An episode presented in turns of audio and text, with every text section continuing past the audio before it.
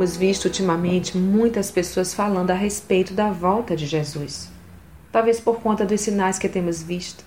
São sinais muito claros de que o tempo está muito próximo. E isto é inegável. Basta estudar a palavra de Deus e perceber os acontecimentos ao nosso entorno. São inegavelmente sinais claros de que o noivo está vindo nos buscar. Sim, somos suas noivas e, como tais, devemos estar preparados para este glorioso encontro. Como estão as suas vestes? Sua lâmpada está acesa e o seu pote de azeite está cheio para manter a sua lâmpada acesa? Se Jesus voltar agora, o que dirá de você? Entre comigo para as bodas, ou não te conheço?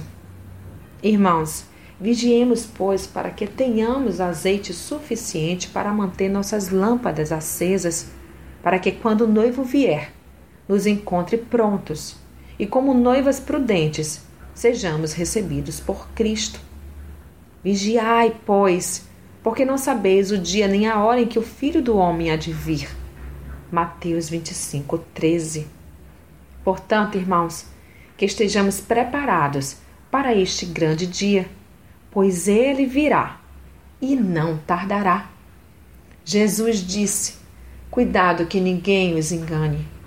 Muitos virão em meu nome dizendo: Sou eu, e enganarão a muitos.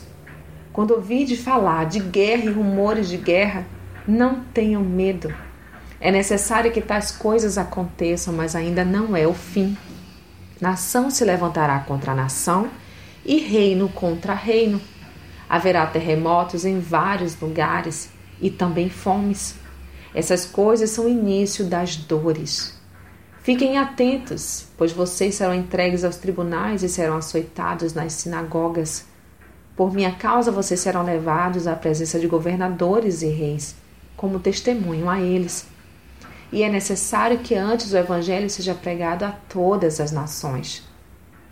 Sempre que forem presos e levados a julgamento, não fiquem preocupados com o que vão dizer. Digam tão somente o que lhes for dado naquela hora, pois não serão vocês que estarão falando, mas o Espírito Santo. O irmão trairá seu próprio irmão, entregando-o à morte, e o mesmo fará o pai a seu filho. Filhos se rebelarão contra seus pais e os matarão. Todos odiarão vocês por minha causa. Mas aquele que perseverar até o fim será salvo. Quando vocês virem o sacrilégio terrível no lugar onde não deve estar, quem lê entenda. Então os que estiverem na Judéia fujam para os montes. Quem estiver no telhado de sua casa não desça nem entre em casa para tirar dela coisa alguma. Quem estiver no campo não volte para pegar seu manto. Como serão terríveis aqueles dias para as grávidas e para as que estiverem amamentando.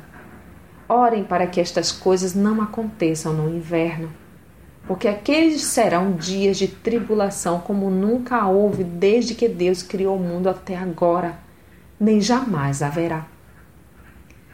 Se o Senhor não tivesse abreviado tais dias, ninguém sobreviveria.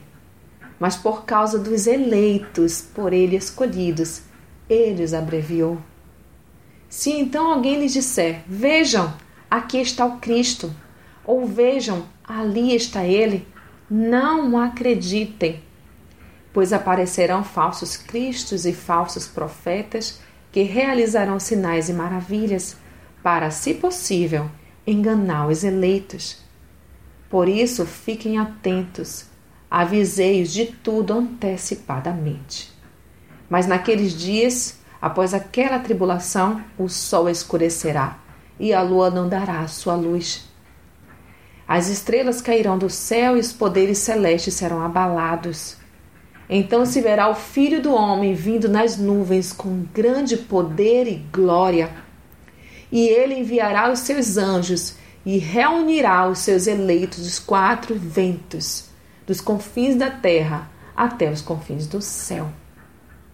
Aprendam a lição da figueira.